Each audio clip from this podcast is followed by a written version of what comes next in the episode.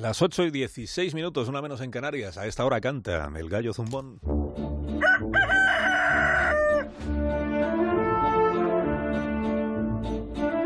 Hoy con Antonio Lucas. Buenos días, Antonio. Buenos días, Alsina. Ayer, de estar vivo, el gran poeta alicantino Juan Gil Albert habría cumplido 114 años, y hace cuatro días se recordaba también el 76 aniversario de la muerte inducida de otro rotundo poeta, Miguel Hernández.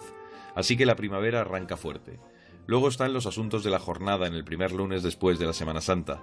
Estos tienen el sí pero no de los presupuestos como protagonista del calendario político. El PNV amenaza con no aprobarlos mientras el artículo 155 mantenga el piloto automático en Cataluña.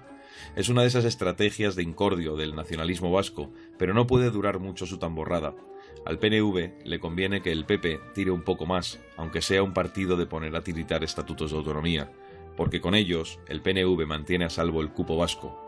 Ya verás como las estadísticas de Suflé no derrapen y Ciudadanos toque seda electoral. Rivera amenaza sin fatiga con suprimir el cupo del País Vasco y dejar así el nacionalismo en modo avión por una temporada, aunque también es cierto que Rivera tiene más megafonía que voz, al menos por ahora. Donde pide a los gritos dimisión, quiere decir en voz baja grupo mixto, como en el caso de la senadora Barreiro, y donde exige prietas las filas en nombre de la transparencia a sus socios, quiere decir que ya iremos estudiándolo y a ver qué pasa, como en el caso de la presidenta Cifuentes.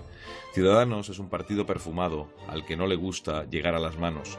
El PNV lo tiene algo más fácil en las broncas y solo le queda seguir ganando, o sea, vender caros los apoyos y cambiar de socio o de bando según marque la brújula del beneficio.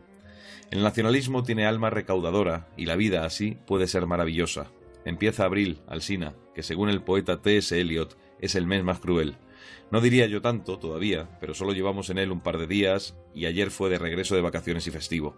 Sospecho que en estas semanas algunos se lo van a jugar casi todo y otros confirmarán que ya están muy quemados aunque no se les ve arder.